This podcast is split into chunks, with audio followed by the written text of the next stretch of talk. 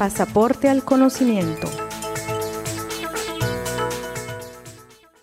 Incidencias fiscales y contables del deterioro del valor inventarios.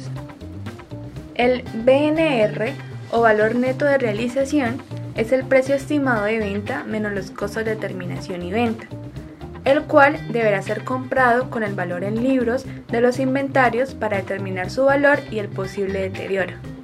A continuación, se realizará un ejemplo del cálculo del deterioro. Cálculo del deterioro del valor de los inventarios. Precio de venta estimado 10 millones. Costo de terminación 1.200.000. Costos de venta 800.000. Valor neto de realización BNR 8 millones. Valor en libros 8 millones 500. Deterioro del valor 500.000. Se debe tener en cuenta que si el valor en libros es mayor al valor neto de realización, se generará deterioro del valor de los inventarios.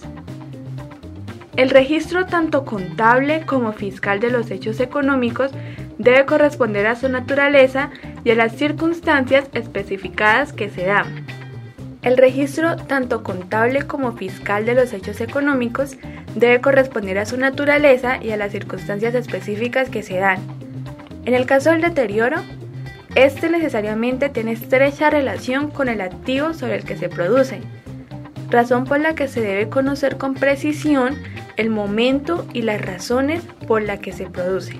De otra parte, dado que el reconocimiento contable del deterioro genera impuesto diferido, para la reversión de este es necesario igualmente determinar cuándo se produce el reconocimiento fiscal.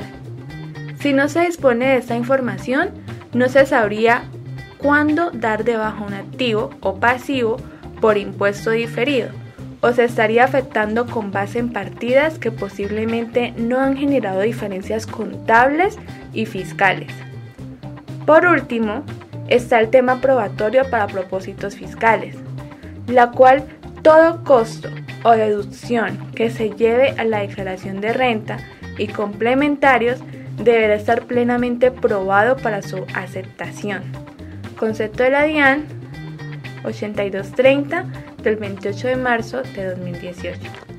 Realizado por Equipo Pasaporte al Conocimiento, Juan Sebastián Canizales, Sebastián Arias López, Yasmin Giraldo Jaramillo y revisado por Edmundo Flores Sánchez.